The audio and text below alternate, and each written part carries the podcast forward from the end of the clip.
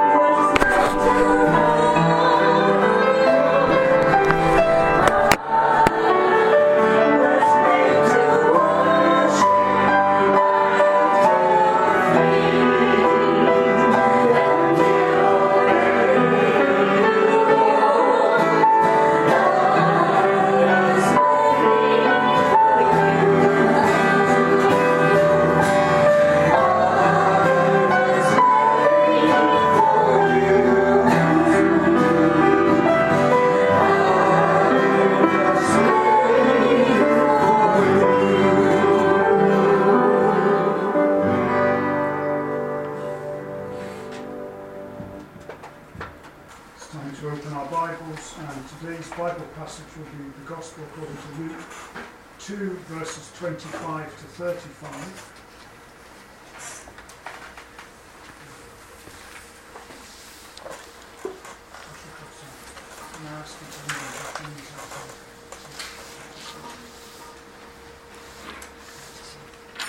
Luke 2, verses 25 to 35.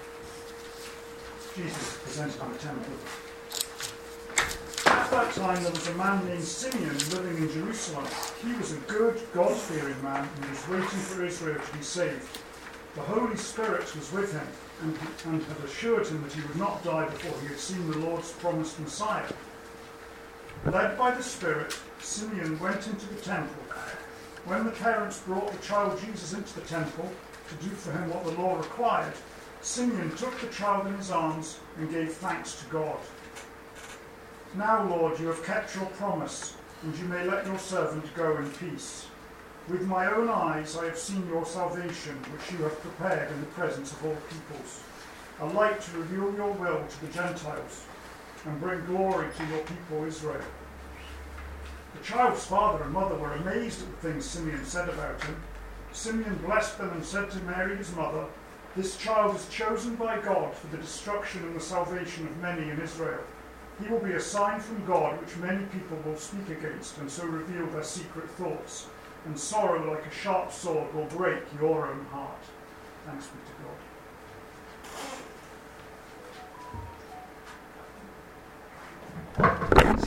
日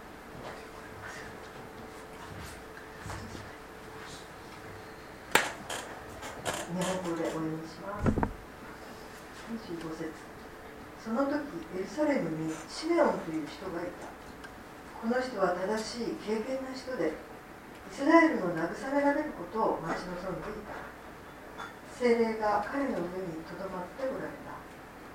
また主のキリストを見るのでは決して死なないと精霊のお告げを受けていた。彼が御霊に感じて宮に入ると幼子イエスを連れた両親がその子のために立法の慣習を守るために入ってきた。するとシメオンは幼子を腕に抱き神を褒めたたえていった。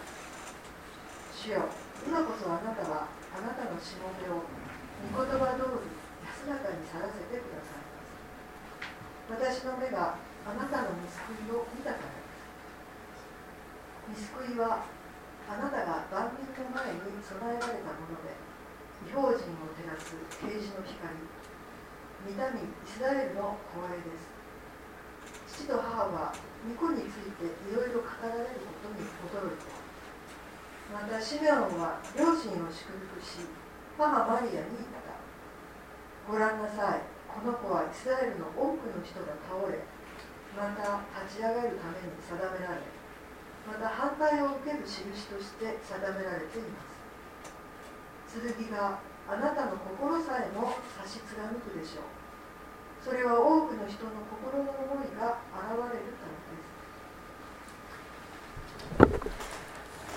Okay, we're now going to move on to the message. I'm going to pass over to Jim, who's going to give the message today, which is Jesus, his parents, and the soul.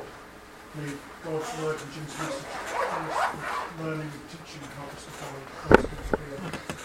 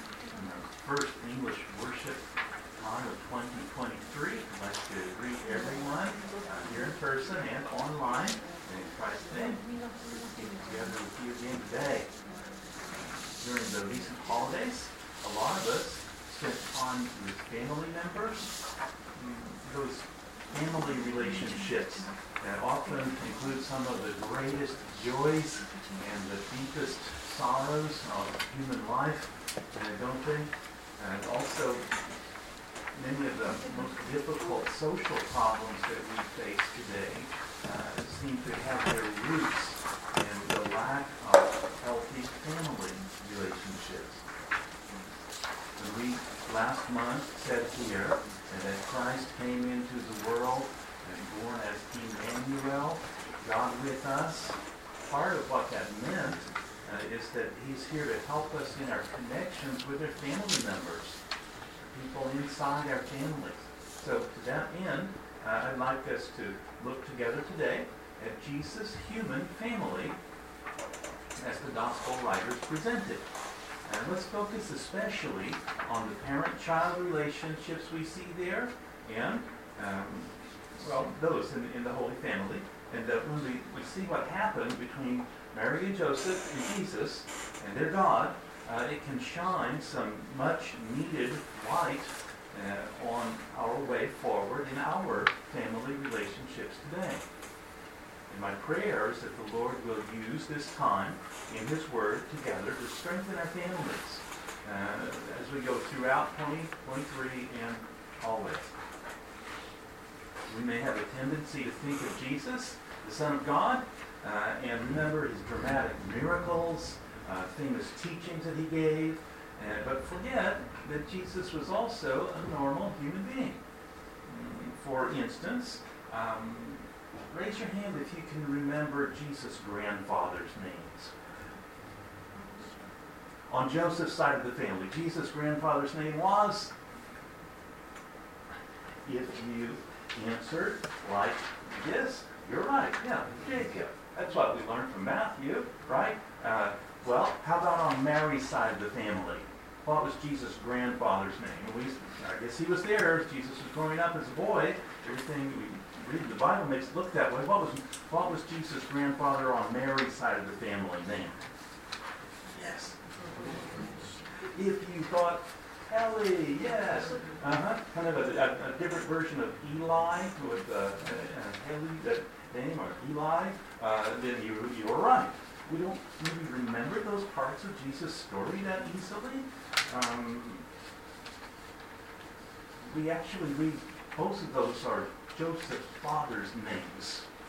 Matthew tells us that was Joseph's father, and it, was. And Luke tells us that Heli was Joseph's father. Huh? What's that? Uh, they get the story wrong, or what? What? Uh, Jesus' family. No, the in Jesus' time, the Bible times, they would often uh, list the woman's father as the father of the man. Uh, that way of making the categories. If Mary was uh, Heli's daughter, then of course Joseph would be Heli's son. So they both go in the same category. That's that's the way they would count. Uh, they would count through the and the man's side and, and categorize it that way. Um, how about the the children in Jesus' family. Um, he was the first child in the family, but Matthew chapter 13 tells us that there were four younger brothers of Jesus. Remember their names? Uh, James, Joseph, uh, Simon, Judas. It also mentions all his sisters. How many is all? We don't know. We don't get their names. But if we, even if conservatively we said there are two, that's still a pretty big family Jesus grew up in. Uh, at least seven children, plus parents, and maybe more. Do you suppose Jesus ever had any arguments with his brothers and sisters as he was growing up as a boy? I would think so. Um, how about arguments with his parents? You think he always got along with Mary and Joseph as he was growing up? Might be pretty natural to imagine he had some troubles with them growing up every human being I've ever met before. Um, if they had troubles, how did they deal with them? What helped them to get along as a family? God likes family life. we just get that sense really strongly reading through the Bible. He made the family. He intends to use parent-child relationships, brother-sister relationships, sibling relationships to, to protect human life and support and guide and empower human life. Of course, that doesn't mean that just any kind of family relationship is a good and healthy one.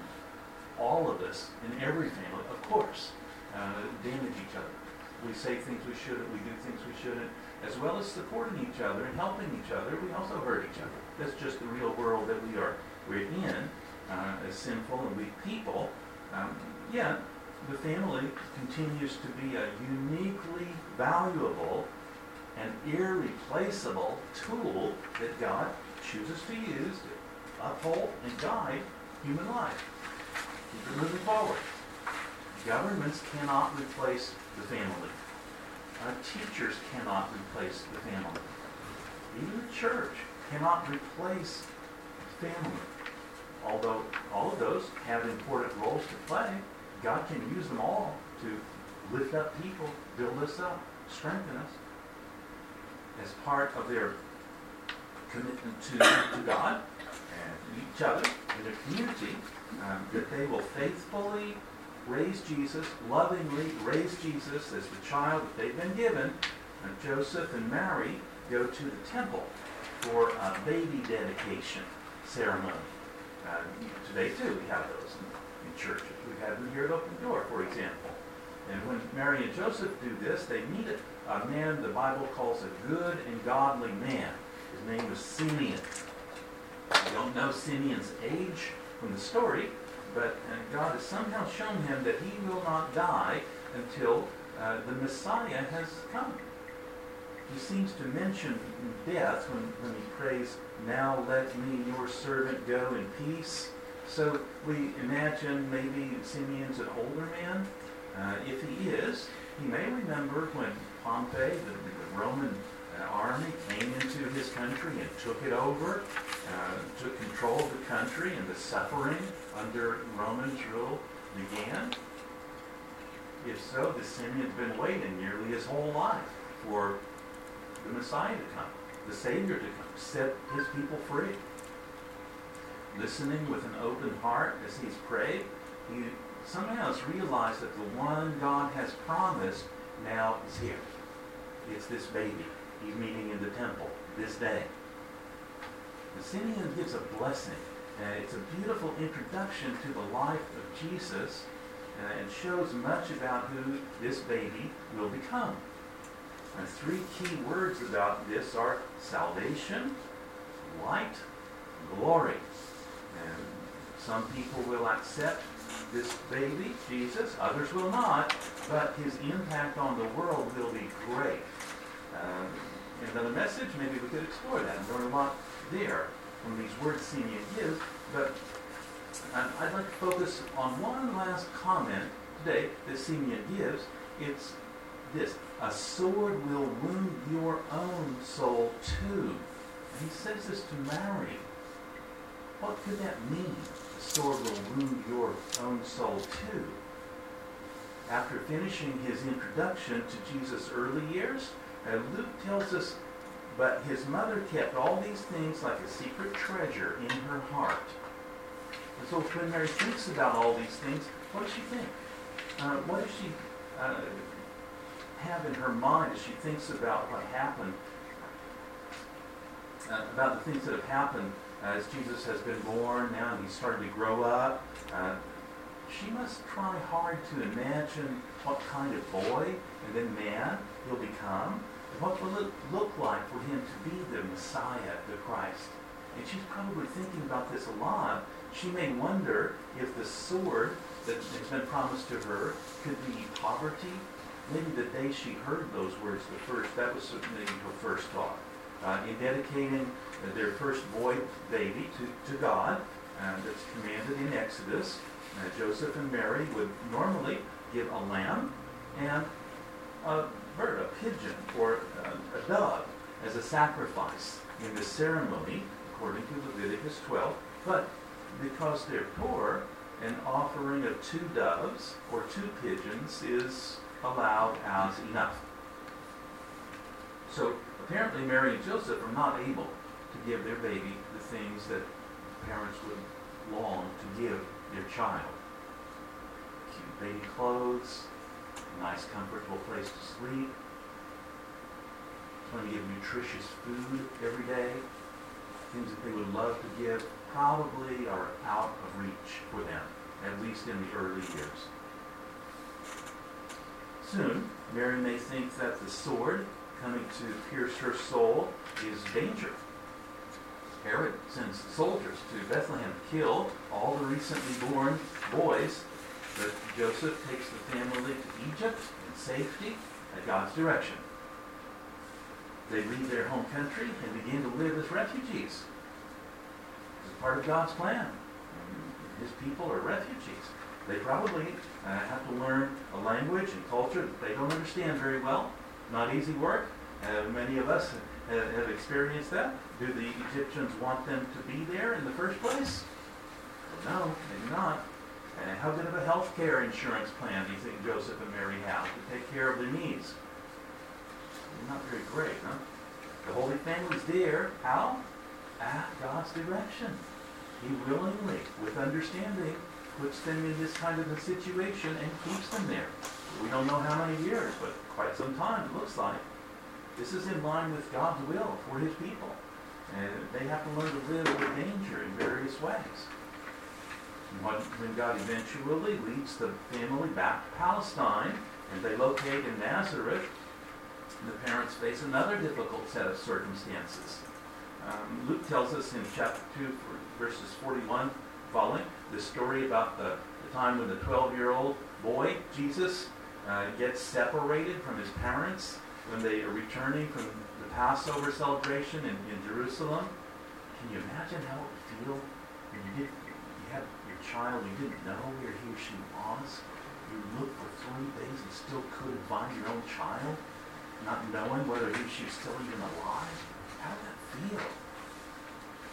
That's what Mary and Joseph have to go through as they follow this plan of God to be the parents to this child that he's given them, is Jesus.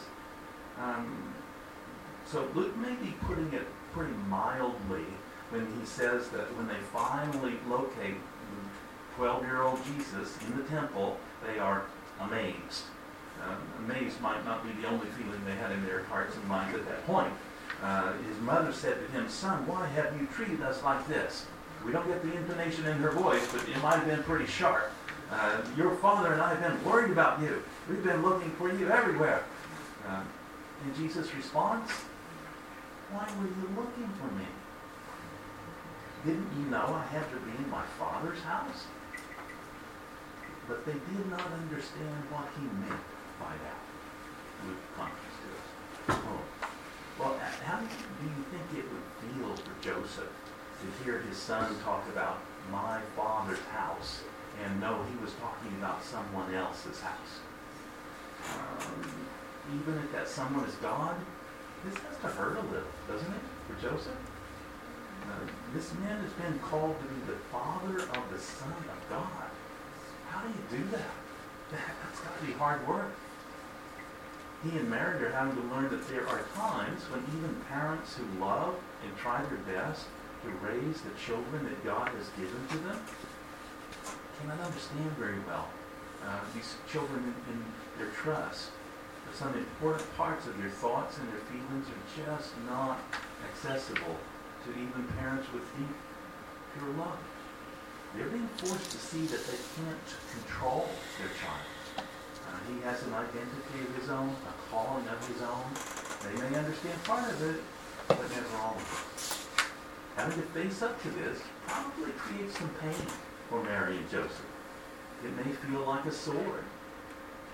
You think of our parent-child relationships, both with our parents and, for some of us, with our children. You may know the frustration of trying to control situations and people and finding it's just too difficult. You can't do it. Many times you can't.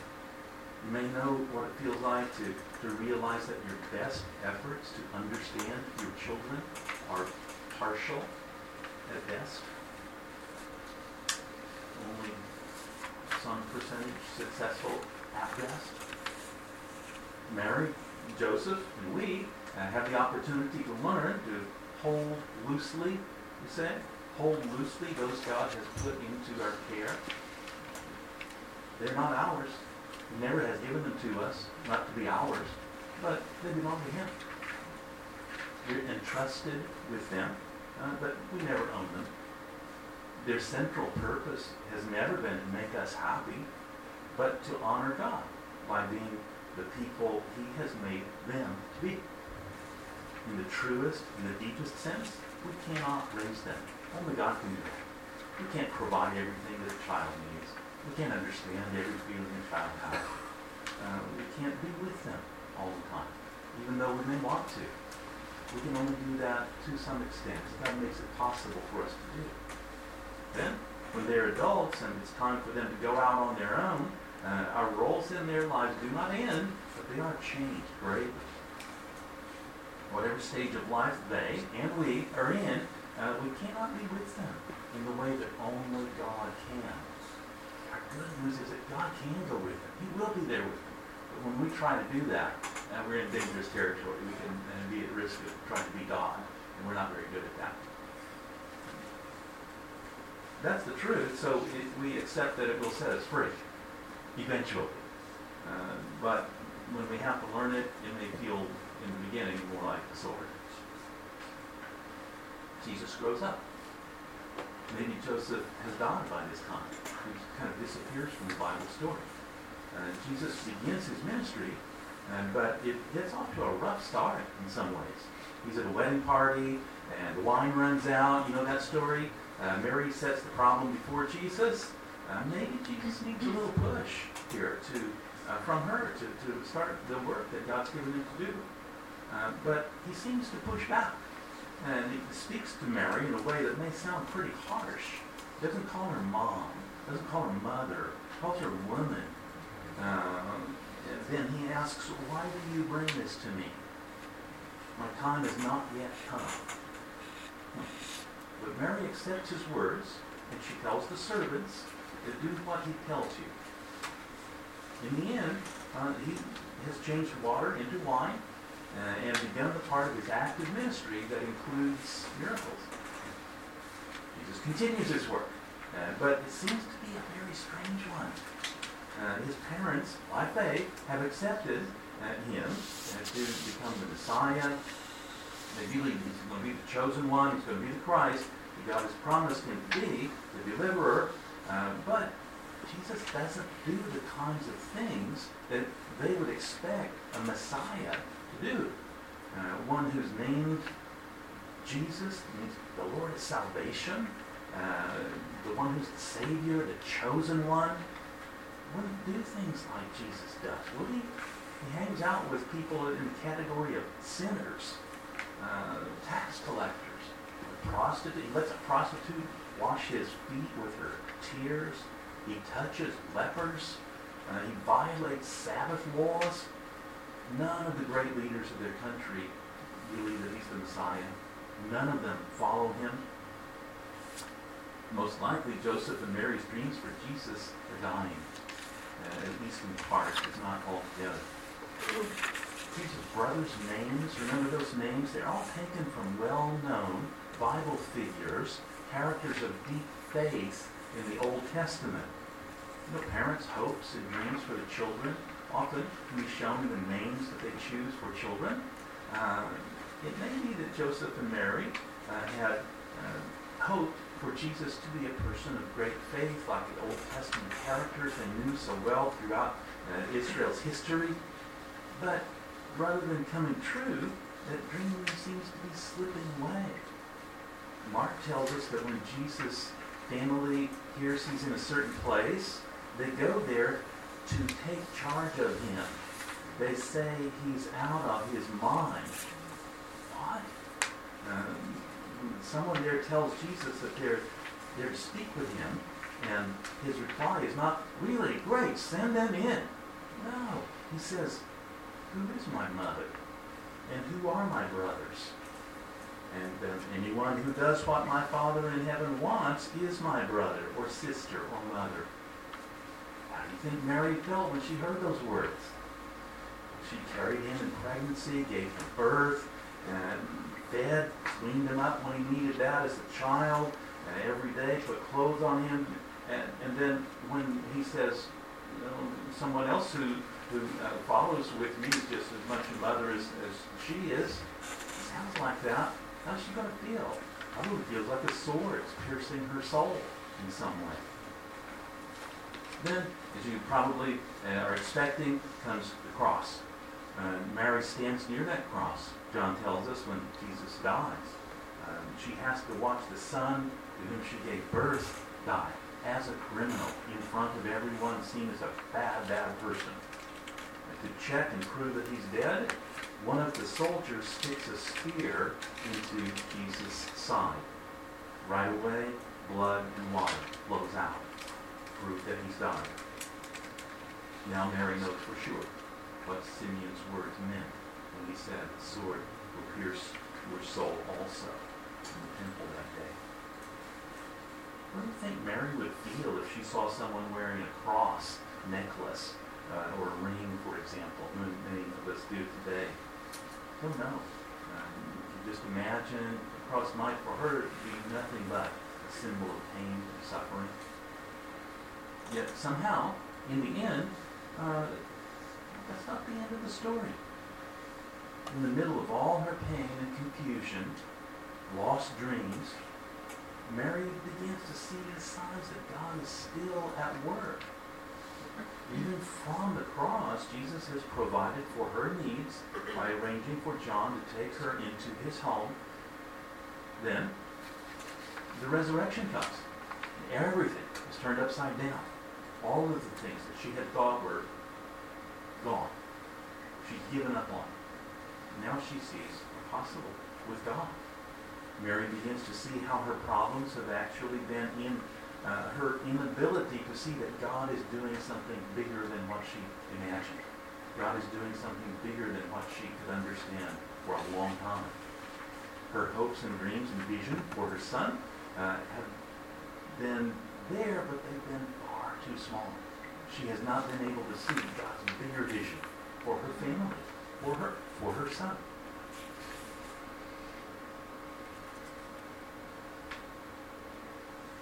She hasn't been able to see everything that God has had in mind for her and her family. And God's been actively at work in the middle of all her struggle and her confusion. And in fact, he's been using all of that, the troubles, the difficulties, fear, confusion, all of that.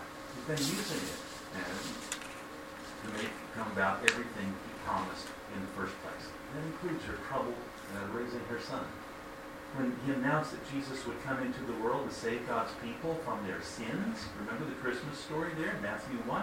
That's what God had in mind. The last we see of Mary in the Bible story, after Jesus has returned to heaven, his disciples are in a place where they regularly gather to pray. And the writer notes, uh, the women joined them too. So did Jesus' mother, Mary, and his brothers. But it seems that the Holy Family now has reunited. Uh, when they thought he, he's crazy, we've got to take him home, this is all going off the rails, mm, there's something else happening. And now at the end, we see God has brought them back together through the cross, through the resurrection, in ways that Mary couldn't imagine.